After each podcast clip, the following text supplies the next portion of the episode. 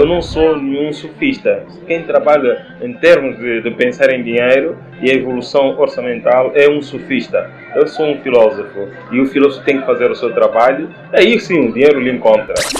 O apego aos títulos é desnecessário. Nós devemos nos apegar ao conhecimento e à experiência e à prática, sobretudo. Aí uh, o público é quem vai decidir se realmente nós somos pretenders ou se nós somos influencers. Pessoal apreciador de boa música e para aquelas pessoas que não me conhecem, eu estou a trazer uma obra discográfica intitulada Liberdade Artística Há negócios que só funcionam na presença do dono. Vários irmãos angolanos que têm smartphone e reclamam que não têm oportunidade de negócio, não têm o que fazer. O que eu acredito é que devemos ter sim um mercado fintech aberto, justo, com, com regras, normas justas eh, para que grandes players não, não engulam pequenos players Deia é, é a primeira plataforma de crowdfunding em Angola e foi a primeira plataforma de crowdfunding nos PALOP. Hoje em dia a Deia é uma plataforma virada para projetos de impacto, eh, quer seja social, cultural, ambiental, empreendedorismo social, mas que não tem esta parte de retorno nem financeiro nem recompensa. Nós acreditamos que um problema que estamos a resolver em Angola, estamos a resolver para muitos países em África. A nossa província, por mais que seja rica, é pobre de, de, de, mentes brilhantes. E nós temos que parar de pensar só por Luanda, parar de olhar Angola como Luanda. Creio que ela está cheio, a quantidade de mercenários agora na contestação aumentou. E não só aumentou, eles sofisticaram-se, ficaram mercenários muito finos, que às vezes você não consegue dar conta que este é mercenário quando ele está a tentar dizer que está que tá a contestar. Já pintei com café, já pintei com aguarela tinta da China. Who, who are doing amazing variety and I believe if I come to your podcast and I listen to someone speaking and I feel that person can help one way or the other. pode ser aplicada.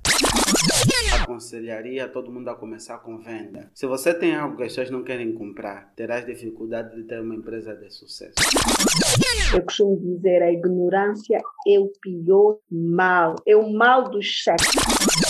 O fracasso é, é prazeroso quando nós conseguimos tirar um tempo para entender o porquê que nós falhamos. Não, não podemos ser concorrentes de segunda a segunda. Muitas vezes nós só vemos o, o, sucesso dos empreendedores. Só vemos o sucesso e pensamos que isto é um, mar de rosas, são só vitórias. Às vezes nós sofremos, passamos por, por problemas que outras pessoas já passaram. É, é, é uma situação de, de consultar, consultar quem já passou. Nós, nós precisamos uh, de ter modelos. Estou a empreender nesta, nesta área. Vai lá ver um modelo. Quem já, já fez alguma coisa nessa área? Eu não preciso te mostrar os problemas que a minha empresa está a, a, passar. Eu tenho que estar focado em resultados. Eu estou a empreender para ter resultados. Os riscos, é claro que nós vamos correr e vamos estar aqui para assumir. Quem tem dinheiro quer investir e correr é, menos risco possível. Então, quando encontra uma startup organizada legalmente, uma startup que cumpre com as normas internacionais a nível de transparência e não só. O mundo mudou. Antigamente, o que era de graça não prestava. Hoje, há coisas muito valiosas que são dadas de graça. Nós, já na juventude, vamos causar a mudança, estamos a causar a mudança. É, eu não fico triste, eu não fico chateado quando o empresário, por exemplo, diz que não, não vou investir no teu projeto. Para mim, o meu sonho amanhã é ver alguém não, não precisou se deslocar para Luanda ou num outro sítio para fazer uma formação porque conseguimos encontrar em cabine. É um cenário que nós queremos ver.